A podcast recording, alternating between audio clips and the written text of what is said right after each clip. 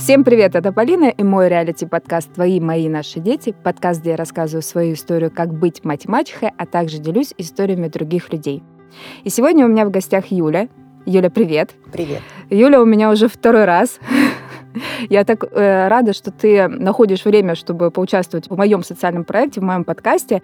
До этого Юля, напомню, оставлю ссылку на эпизод, рассказывала о себе как о маме, а сегодня у меня Юля, она эксперт. Юля, расскажи немного о себе, чем ты занимаешься и эксперт ты в какой области. Всем привет, меня зовут Юлия Куликова-Цай. Я мама четверых детей, и а, третий ребенок у меня с расстройством аутистического спектра. По своей профессиональной подготовке, по первому высшему образованию я биолог-эколог. Также я мастер-сертифицированный коуч, работаю с бизнесом, а, с представителями малого, среднего, крупного бизнеса, с предпринимателями и так далее. Веду бизнес-тренинги. И также я стала психологом. И, собственно говоря, почему я стала психологом? Потому что как раз-таки появился Арсений, у которого в два с половиной года было диагностировано расстройство аутистического спектра, и нужно было что-то делать. Это такая была не очень простая и понятная история, потому что, как это часто бывает, да, ты никогда не можешь подготовиться к таким вещам. И мне пришлось как-то учиться взаимодействовать со своим ребенком, находить какие-то инструменты, каким образом я бы могла его реабилитировать. И, собственно говоря, это все привело меня к тому, что я сейчас прям заканчиваю программу как поведенческий аналитик для того, чтобы дальше работать с детьми и родителями и помогать им в процессе реабилитации и абилитации своих детей. Сегодняшний эпизод, он будет э, своеобразной такой методичкой, потому что я считаю, что люди, которые сталкивались с разными проблемами внутри семьи, особенно если это касается детей, ты как родитель разбираешься детально до атомов. И ты как раз сказала, что у твоего сына Арсения, у него расстройство раз.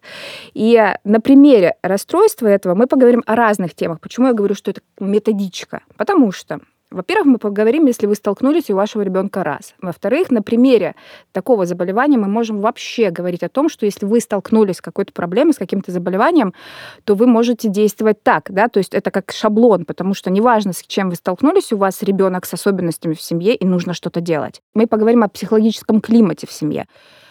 И, наверное, даже затронем тему, которую я считаю всегда нужно затрагивать, это как общество реагирует на детей с особенностями. Еще раз ее поднимем, еще раз по ней пройдемся. Поэтому вот у тебя появился ребенок э, с особенностями, и у родителей, у других тоже не тебя будут слушать. Что же делать в этот момент? Вот, например, какие-то фактические факты, действия прям. Я хочу маленькую водку просто еще дать, что бывают разные ситуации, раз бывает разный.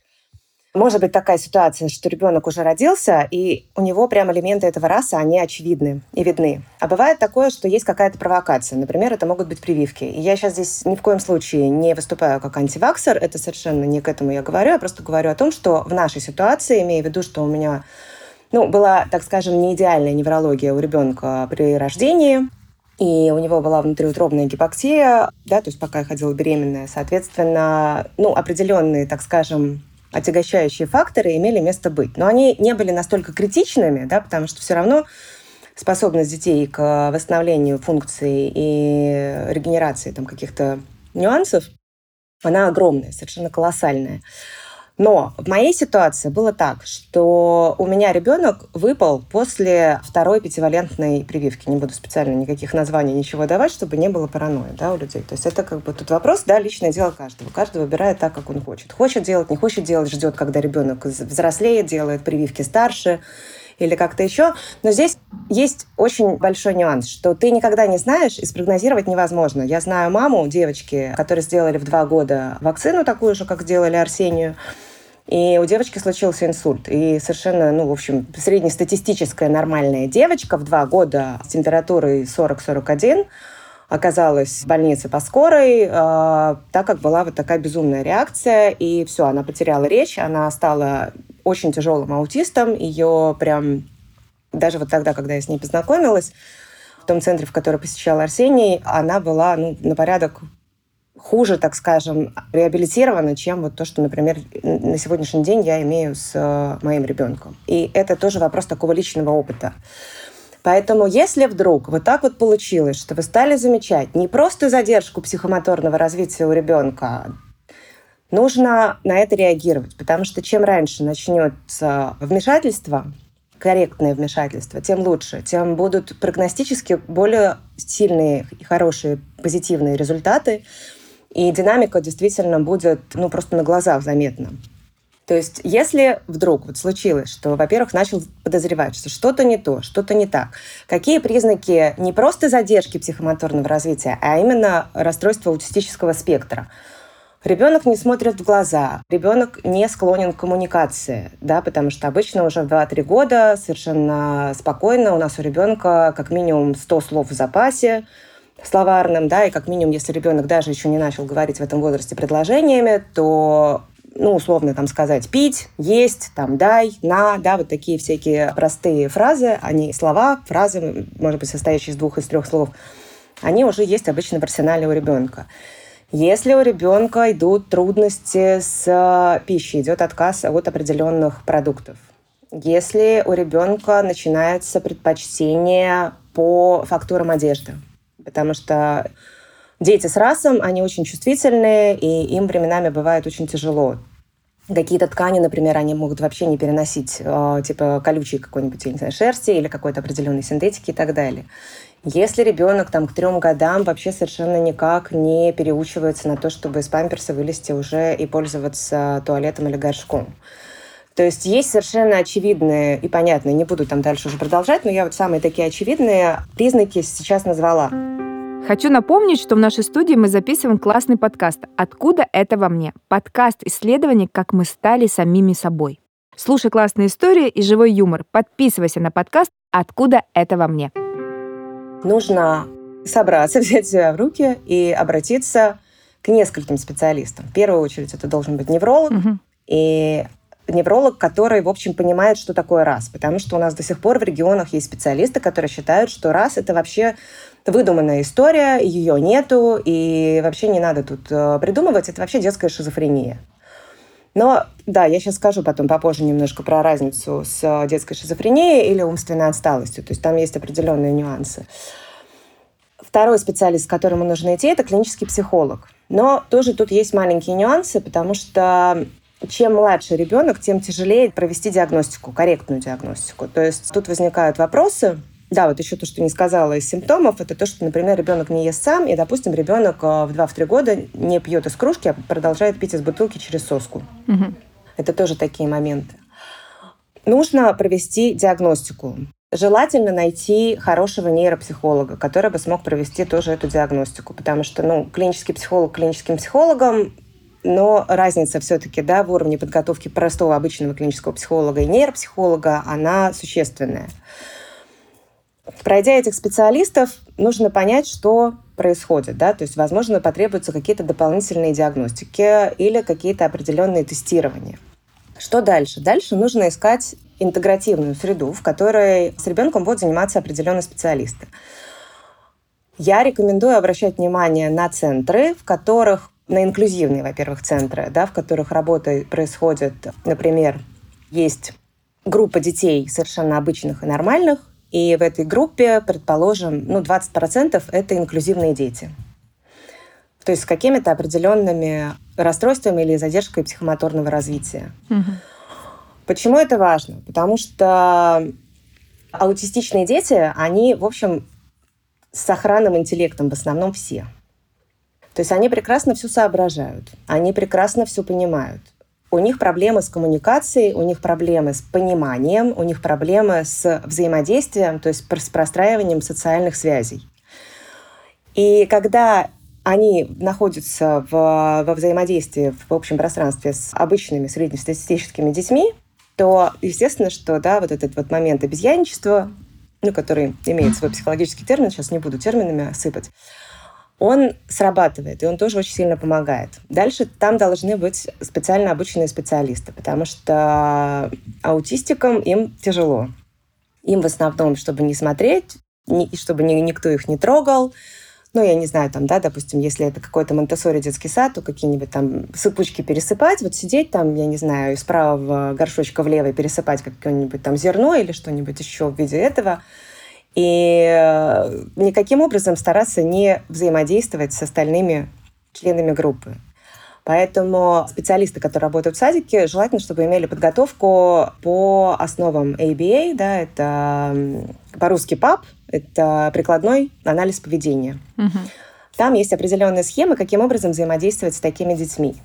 Дальше. В идеале я бы предложила, но опять-таки, да, здесь это такое предложение, почему я там не могу на этом настаивать, потому что я живу в Петербурге, и я не знаю, как в других городах. То есть э, я как-то никогда не обсуждала ни с кем, как это происходит в других городах. Но тем не менее, в каждом городе есть э, детская психиатрия.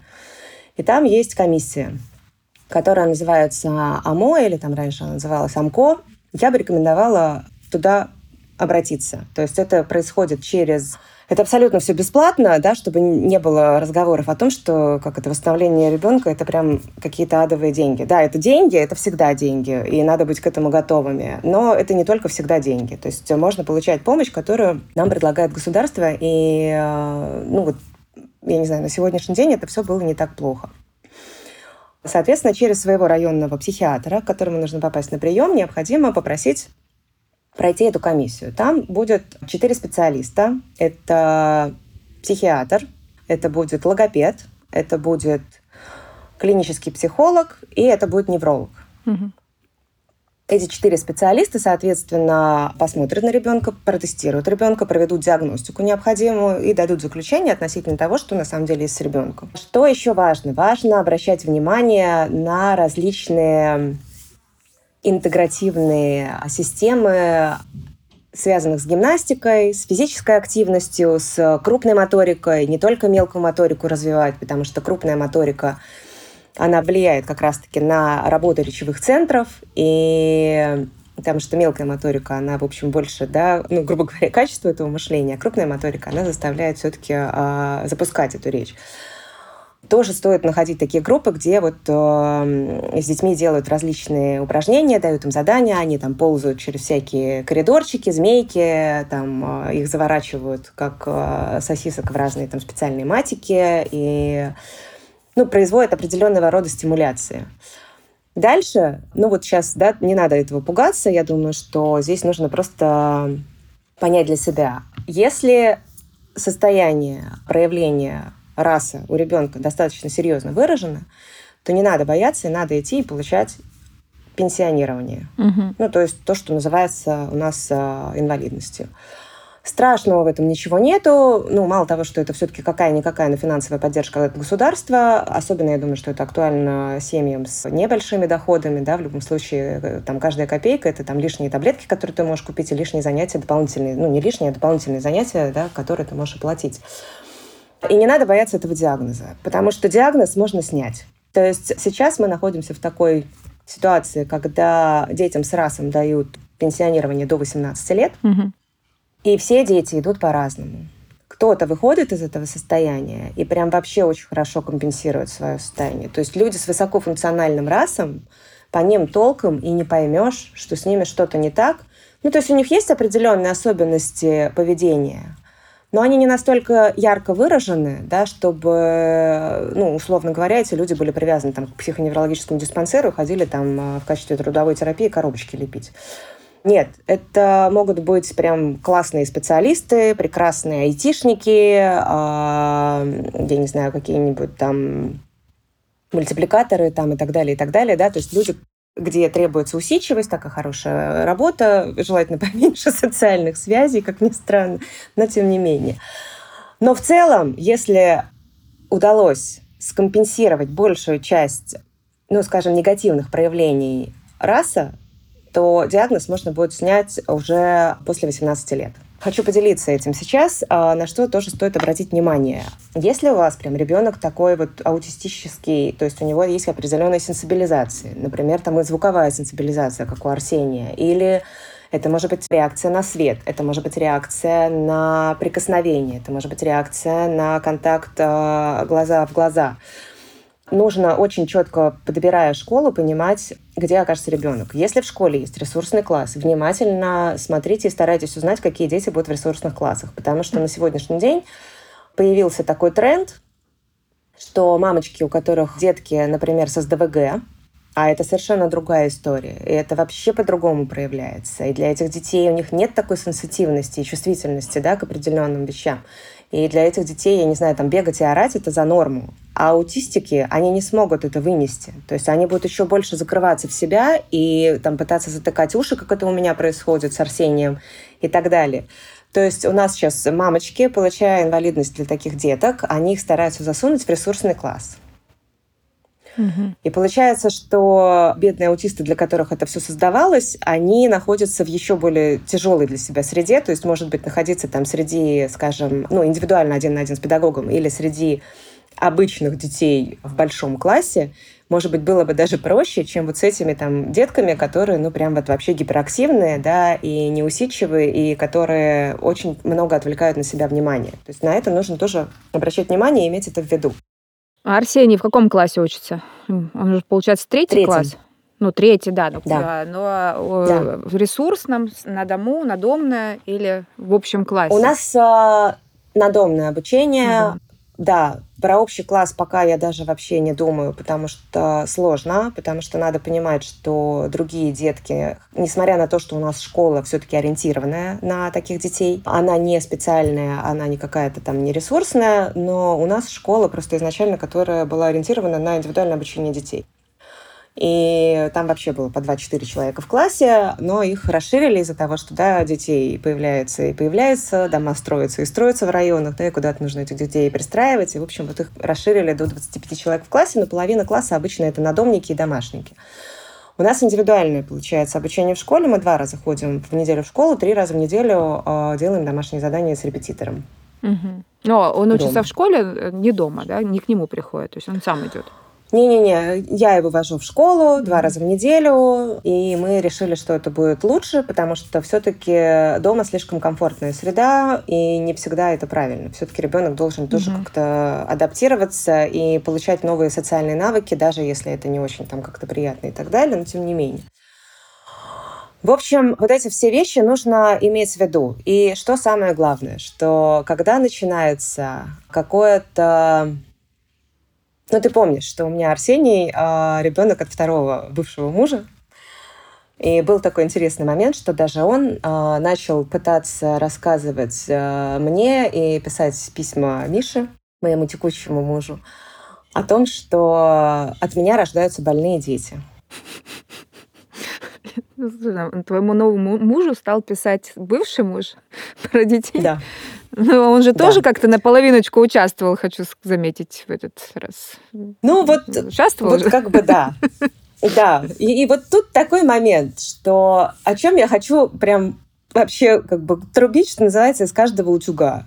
Угу. Аутизм никак не связан с какой-то конкретной личностью.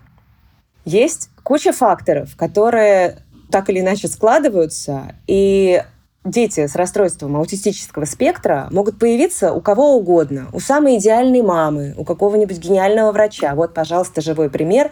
Как раз там, где я сейчас обучаюсь, там преподает э, мама ребенка аутиста, которая 10 лет назад, когда ее ребенку было 3 года, узнала, что у ребенка аутизм, да, и будучи врачом-реабилитологом, кандидатом медицинских наук, она обучилась на, прошла все стадии обучения на поведенческого аналитика, и э, открыла первый свой центр по работе с детьми с расстройством аутистического спектра в Новосибирске, переехала в Петербург, открыла здесь второй центр. Ну, то есть это вот к слову, да, о том, что Естественно, что она там не антисоциальная личность. Понятно, что раз она врач, тем более реабилитолог, да, а у реабилитологов, как мы знаем, доступ есть к лекарствам э, рецептурным, строго рецептурным и жестко контролируемым, да, это и психотропы там и так далее, и так далее, и нейролептики.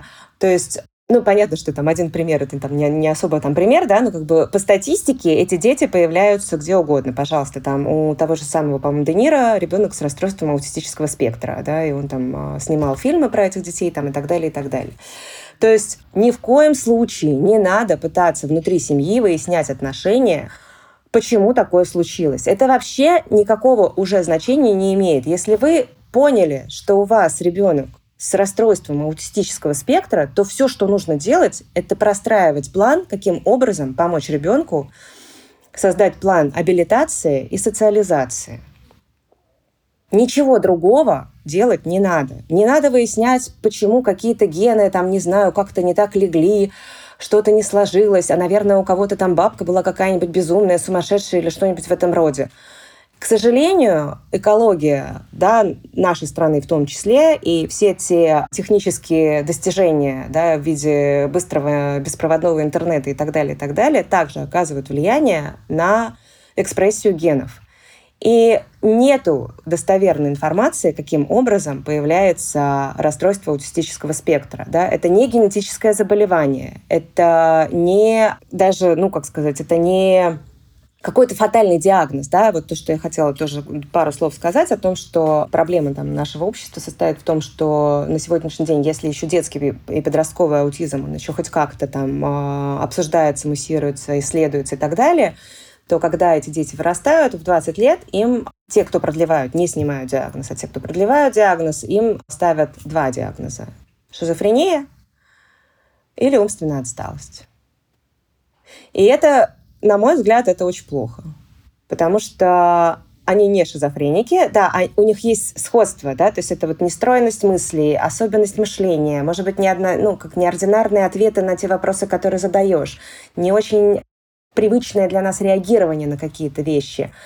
Но в основном это люди с адекватным высоким интеллектом. То есть вот я даже по своему могу смотреть, и таких же вот я еще наблюдаю несколько товарищей они прекрасно все соображают, они виртуознейше врут, они заливают какие-то истории, там еще что-то, но при этом у них есть свои какие-то определенные особенности, причем у каждого свои. Нельзя сказать, что вот там поставишь двух э, детей с расом, да, и что они будут вести себя одинаково. Вообще не факт. Они могут вести себя совершенно по-разному.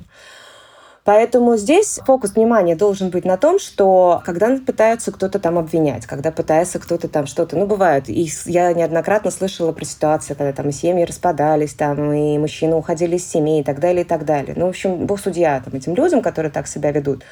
Это, ну, тут к сожалению, да. Да, есть... миллиард таких историй вообще, не только из-за рас, а в принципе, когда сталкиваются с какими-то особенностями, именно заболеваниями в семье. Да, и здесь, конечно, ну, важно, чтобы все-таки, ну, знаешь, это у меня на это всегда есть такая фраза, что неважно, какое у вас было детство, пять лет психотерапии нужно пройти всем. А, потому что, ну, в общем, так или иначе, да, там были очень хорошие родители или были очень плохие родители, это не важно. Все равно что-то что вот у нас в голове там складывается, может быть, не таким образом, как нам хотелось бы, и это вызывает у нас какой-то определенный внутренний конфликт. Да, нам хотелось, чтобы все было там идеально и в розочку, и с единорогами, скачущими рядом, а получилось все немножко по-другому, да, там вокруг бабки-ешки бегают, там и лешие скачут.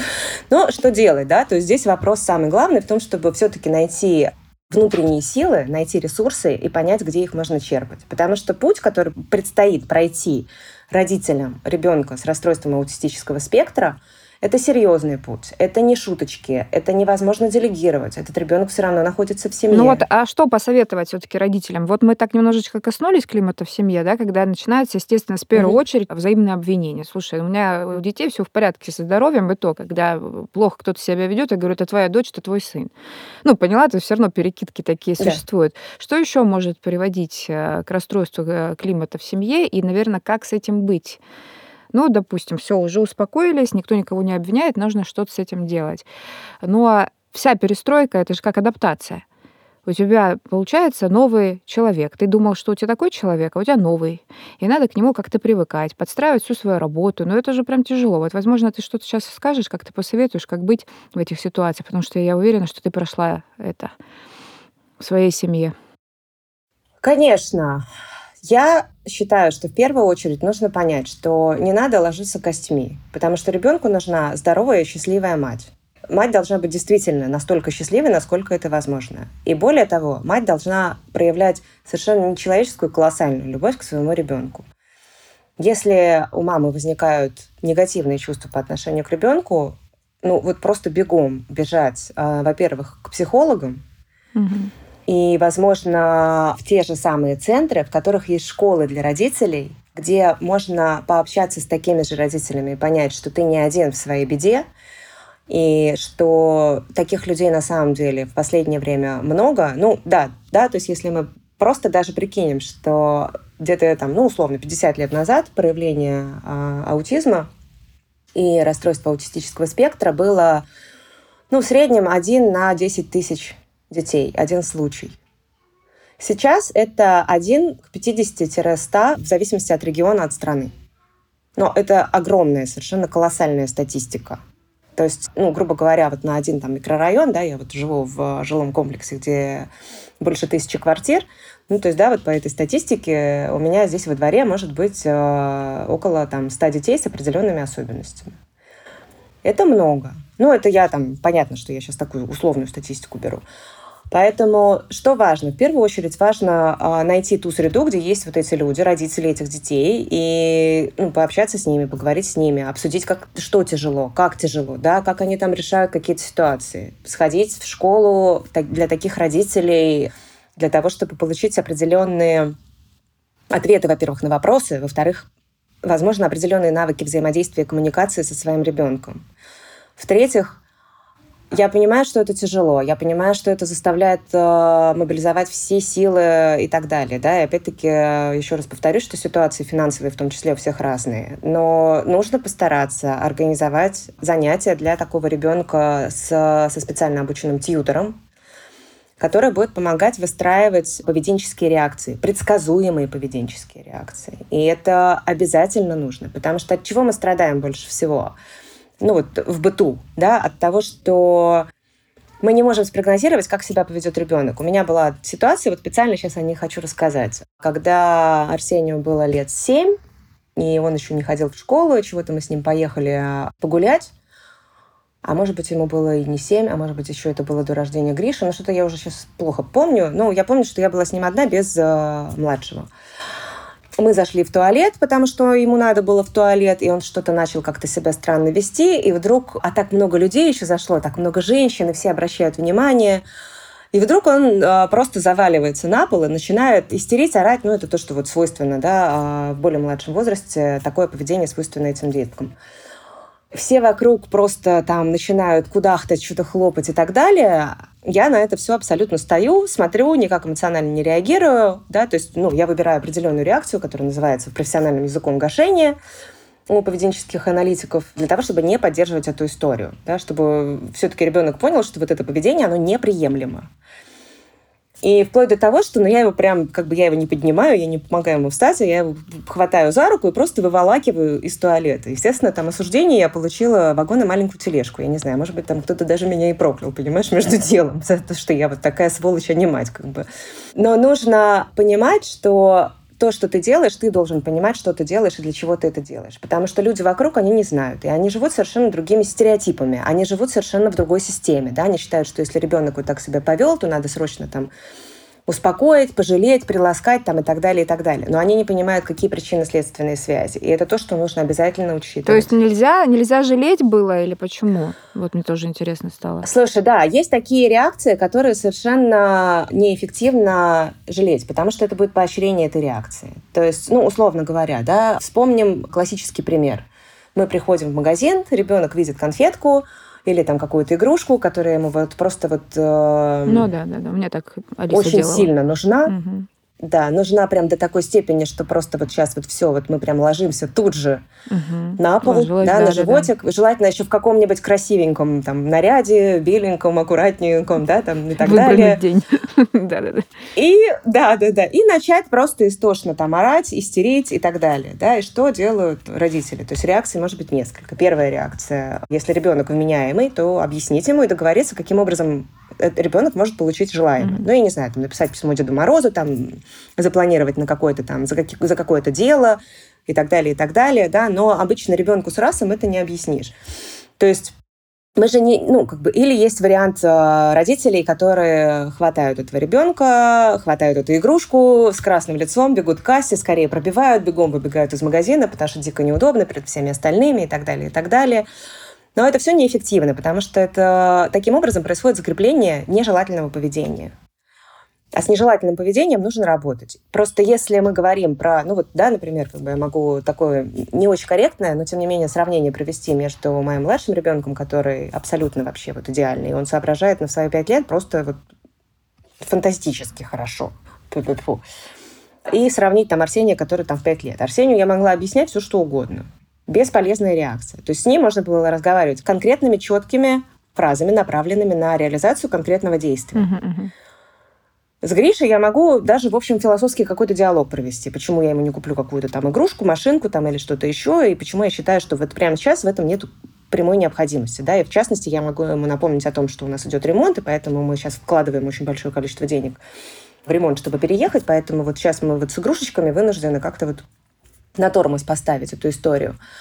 То есть здесь вот есть момент, который связан с а, возможностью принимать информацию, обрабатывать информацию. Мгм. У детей с раз все-таки вот этот вот прием информации, обработка информации происходит ну, на каком-то своем определенном уровне. Не смогу описать механизм, потому что, опять-таки, у всех он по-разному работает. У меня была ситуация, когда я пару раз э, сказала Арсению на его совершенно вообще отвратительнейшее поведение, которое он прям проявлял продолжительное время. Это было перед тем, как мы э, проходили вот эту нашу последнюю экспертизу, и он был вообще без препаратов, вообще без единого. И это прям был очень тяжелый период. То есть это тоже, вот к слову, да, корректоры поведения, они все-таки спасают, потому что они облегчают тяжесть проявления того или иного негативного симптома.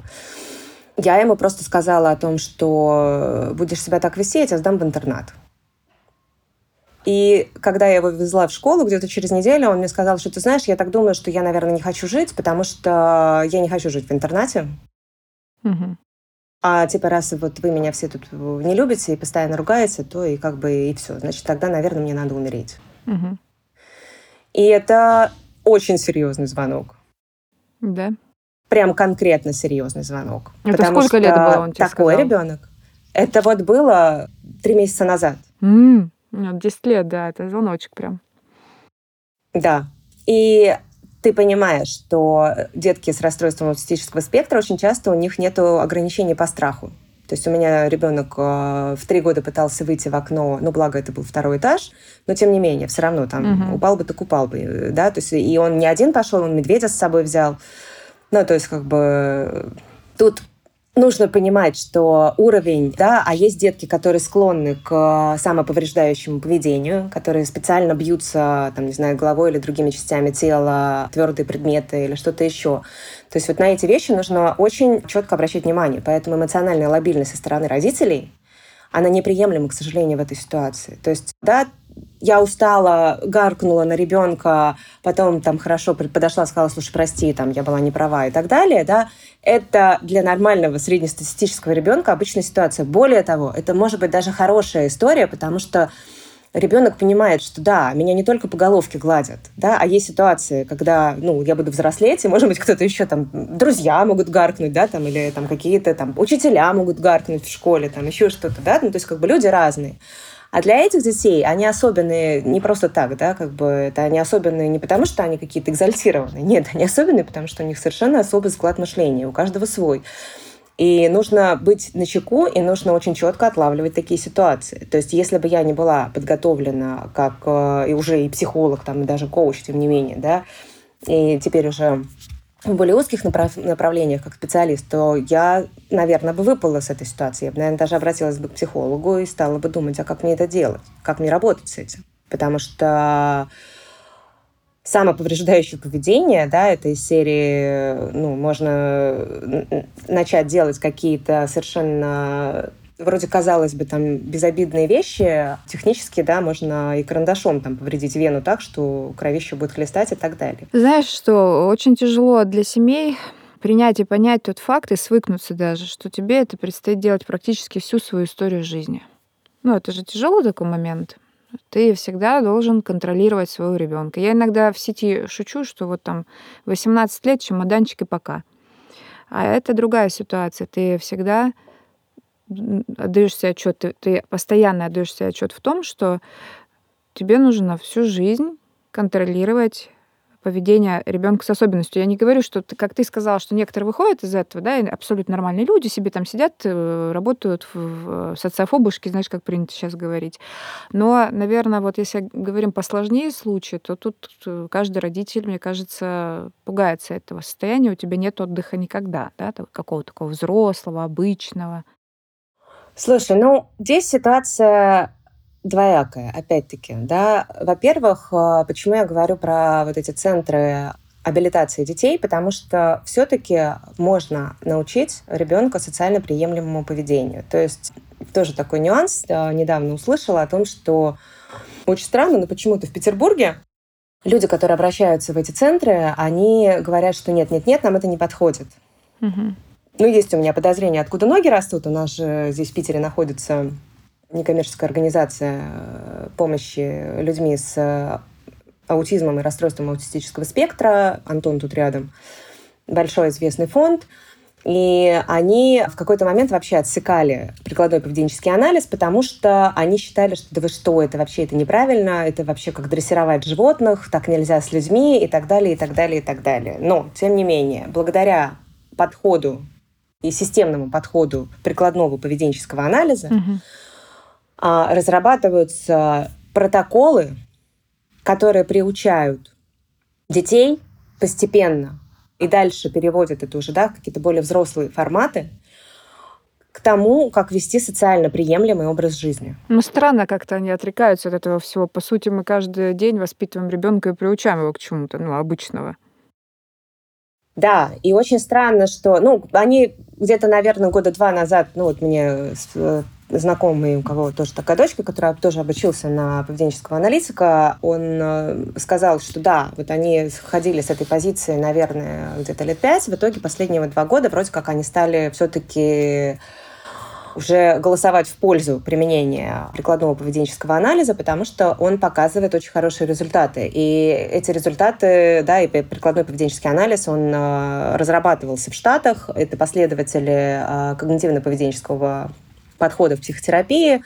Это последователи, которые ученики были Скиннера, а Скиннер, ну, вот если кто-то знает, э, если кто-то не знает, можно об этом тоже почитать он разрабатывал жетонную систему подкрепления и мотивации. Есть хорошая книжка, с которой можно было бы начать взаимодействие ну, для себя она такая в э, легком формате написана, и подходит она не только для дрессировки животных, но и для управления детьми. Я с нее, собственно говоря, и начинала. Это «Не рычите на собаку», автор Карен Прайер.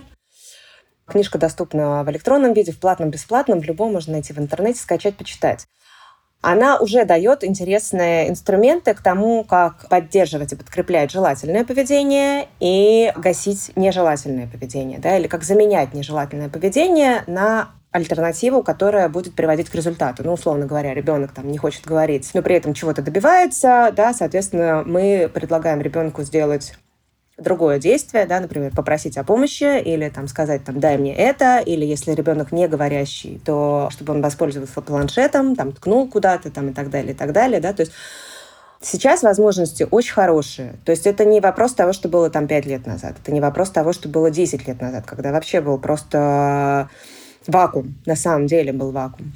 И, а, конечно, нужно этому уделять внимание. Плюс то, что делает Антон тут рядом, и мы с тобой об этом говорили, да, когда договаривались об этом интервью, что есть все-таки специальные квартиры, да, и опять-таки тут нужно понимать, то есть насколько у подростка, например, да, или уже там 18 плюс а, у молодого человека, там, у девушки проявлены симптомы. Угу, угу. Ну да, всех по-разному, естественно. Да, то есть у всех по-разному. Дальше есть тьютеры, так или иначе, которые помогают пользоваться общественным транспортом, пользоваться метро, потому что, ну, условно говоря, да, я там вспоминаю себя, я в 11 лет ездила через весь город в школу, одна на метро вставала, просыпалась там и так далее, и вообще никто меня даже не провожал, сама себе завтраки готовила, косички заплетала и ехала. У меня дети толком не знают, что такое общественный транспорт, ну, потому что я их везде вожу на машине, там крайне редко, в качестве развлекушки они, может быть, там могут увидеть у меня там метро, троллейбус, там какой-то автобус, знаешь, ну, то есть это вот не так. И я их даже, наверное, не научу, потому что я уже даже не знаю, где какие маршруты. Ну, метро еще ладно, там все понятно, да, как бы, а вот так вот маршруты уже все поменялись общественного транспорта, и пойди разберись, как с этим делать. А ребенок, у которого была инвалидность, а, к сожалению, не может получить права. Ну или к счастью, я уж не знаю, тут уж кому как потому что не получает справки из психоневрологического диспансера. То есть э, вопрос вот этой вот социальной адаптации, он есть. И, конечно, нужно стараться привлекать все-таки людей вокруг. И вот здесь вот сейчас как раз я хотела перейти вот к тому четвертому вопросу, да, про реагирование. Да, у как нас, общество к сожалению, реагирует, общество, да. Общество у нас, к сожалению, на сегодняшний день все-таки тянет угу. эхом положения, которые были а, приняты в Советском Союзе. А в Советском Союзе, как мы все помним, ну, мы не такие большие с тобой, да, но в целом все равно это все еще было при нас в том числе. Инвалидов не было. Ни в плане того, что их физически не было, а в плане того, что мы их нигде не видели. И нам их не показывали, и их прятали, и их скрывали. Мне кажется, что вот именно к людям с психическими нарушениями отношение как-то всегда хуже, чем к людям с физическими э, нарушениями. То есть там страшно, потому что самых... они же якобы не контролируют себя. Очень много людей просто не знают, чем отличается один диагноз от другого, и что этот диагноз, например, не является агрессивным или каким-то там, знаешь, угрожающим обществу, да, он просто есть. Почему так общество реагирует? Потому что страшно. То есть нужно, чтобы общество больше знало то есть, как это вот. сделать тогда, чтобы оно больше да, знало? Да, да, чтобы общество больше знало, об этом нужно больше говорить. Но, к сожалению, у нас ну, не так много. Вот, кстати говоря, фонд «Антон тут рядом», они очень сильно стараются, потому что они делают коллаборации, в том числе они делали коллаборации с Икеей, они делают коллаборации с разными производствами, по-моему, даже с нашим ленинградским а, фарфоровым mm-hmm. заводом.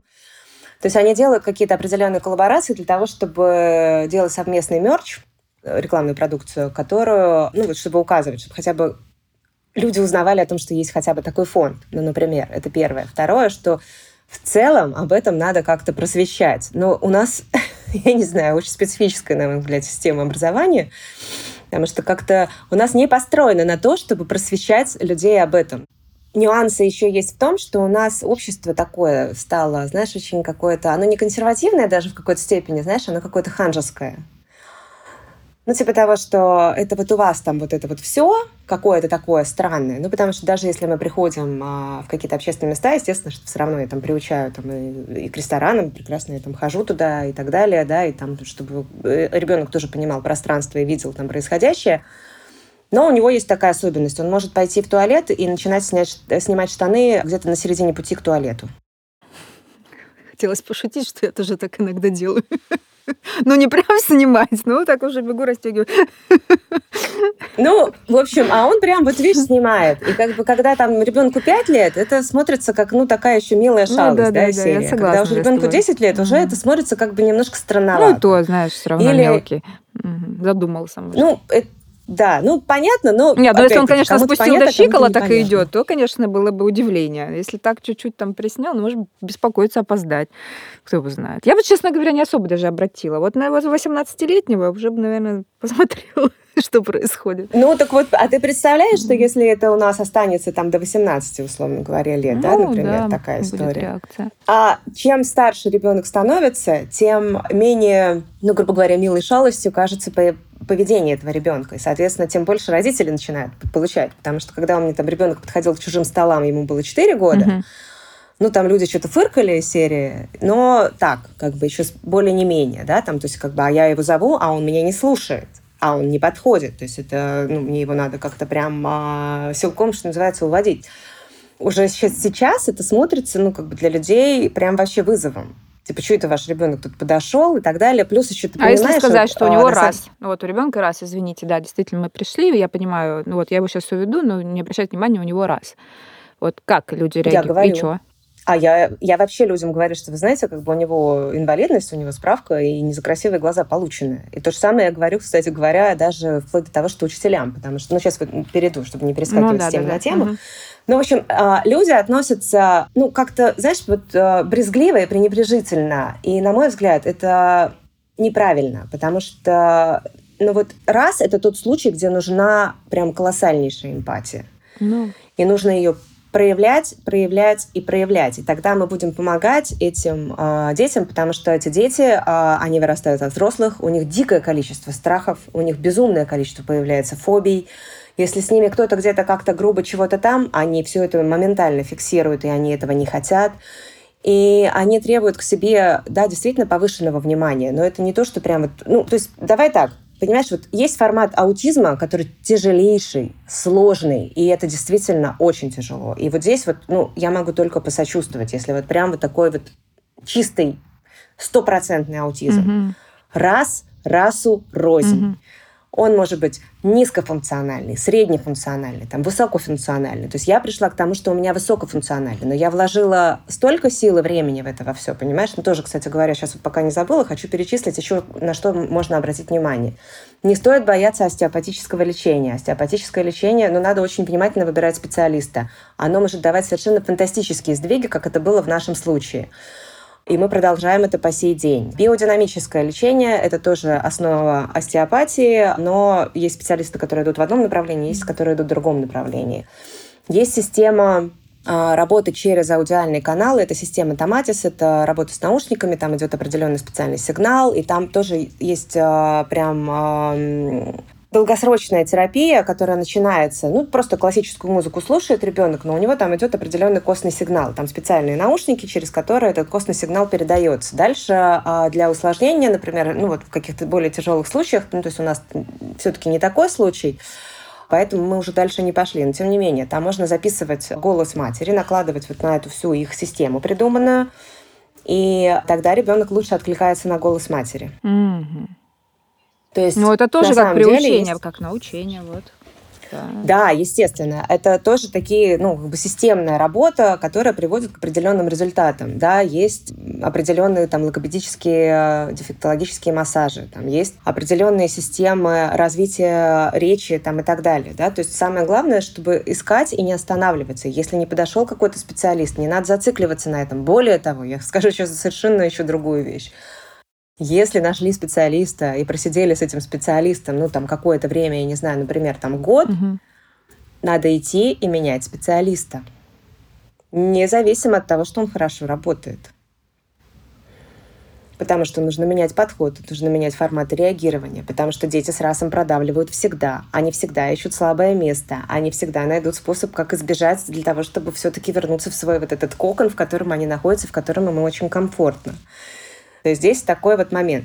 Ну, в общем, дальше, когда то, что хотела договорить о школе и об отношении людей. Вот казалось бы, да, наша школа. У нас школа, в которой детки ходят и обучаются по обычной общеобразовательной программе школы России с Дауном, с расом, угу. с СДВГ, ну и еще там с какими-то определенными там отклонениями. То есть и для школы это нормально. А, там прям, ну, с первого по одиннадцатый класс. Детей всяких разных полным-полно. Мне звонит учительница в какой-то день и говорит о том, что а у Арсения надо сказать, что у него есть такая особенность, он до сих пор э, женский мужской род использует неправильно. Не знаю уже, как с этим работать с ним, пока вот мы не придумали еще какую-то одну систему, как бы на это повлиять, но не суть. Ну вот он, в общем, до сих пор, он там, мама, ты пошел, как бы, папа, ты пошла. Все, и вот у него вот только так. И тут мне звонит э, учительница, говорит, «Э, Юлия Андреевна, вам надо как-то поговорить с Арсением, как-то поговорить, понимаешь? Это его как бы вот педагог, который с ним занимается два раза в неделю. Он сказал учительнице какой-то там, которая с ним не занимается и особо там никак не взаимодействует, что-то там на «ты». Ну, в общем, обратился к ней на «ты». Я резон, ну, как мне кажется, я резонно задаю вопрос. Как бы, слушайте, говорю, ну хорошо, насколько это прям вот ранило, во-первых, этого педагога? Имея в виду, что все-таки школа ваша, это не гимназия, там, где дети из газпромовских семей учатся. Все-таки ваша школа заточена и за... направлена вот на работу с такими детьми. Угу. Соответственно, ну, педагог, наверное, может пережить эту безумную травму, что десятилетний там ученик э, что-то ей там сказал на «ты». При том, что когда я потом дальше увидела Арсения, я у него спросила, он мне говорит, а я ей сказал «Привет, кашалот». Ну, он у нас мастер троллинга. Так, может, кашалот задел? Да. Может быть. Они же ну, честные. такой мастер троллинга. Да, да, да. Да, да, да. И, ну, как бы я ей задаю совершенно другой вопрос. Я ей говорю, что, слушайте, ну, как бы вам не кажется, что на самом деле вот проблема с а, тем, что он путает женский и мужской род, обращаясь к мужчинам и женщинам, она гораздо выше стоит, чем то, что он на кого-то там, кому-то как-то сказал там ты. Ты знаешь, у нас э, эпизод, он очень короткий, на самом деле, для такой глобальной проблемы, да, вот для такой, да, это проблема, на самом деле, и глобальной ситуации, ситуации, с которой сталкиваются все семьи. И я тебе хочу сказать в очередной раз большое спасибо, что ты помогаешь мне и помогаешь тем самым другим людям говорить об этом и слышать это, и еще раз напоминать. Спасибо тебе большое, что ты э, участвуешь в моем социальном проекте, в моем подкасте «Твои мои наши дети». Я тебя обнимаю крепко-крепко. Да, спасибо тебе огромное. Очень рада, что ты на самом деле уделяешь внимание этим всяким самым разным вопросам, с которыми сталкивается огромное количество семей.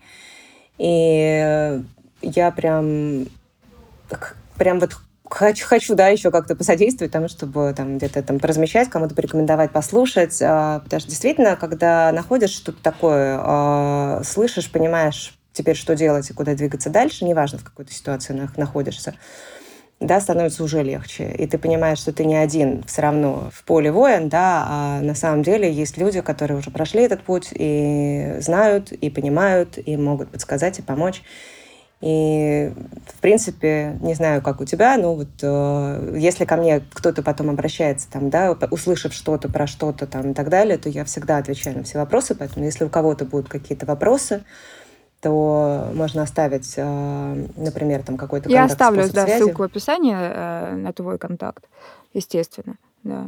Да, и я без проблем а, подскажу то, что знаю, то, что знаю по опыту, то, что там знаю в принципе, но там мне это просто было не актуально, допустим, в моей ситуации но без проблем а, отвечу, если будут у кого-то возникать еще какие-то дополнительные вопросы. Вот, вот, это как раз-таки тот э, момент, тот элемент, который помогает обществу развиваться, когда мы способны делиться информацией. И мой подкаст — это все-таки подкаст про то, что поделитесь своей информацией, поделитесь своей историей, и наверняка она кому-нибудь поможет. Спасибо тебе еще раз. Да, спасибо тебе. Всем пока. Пока.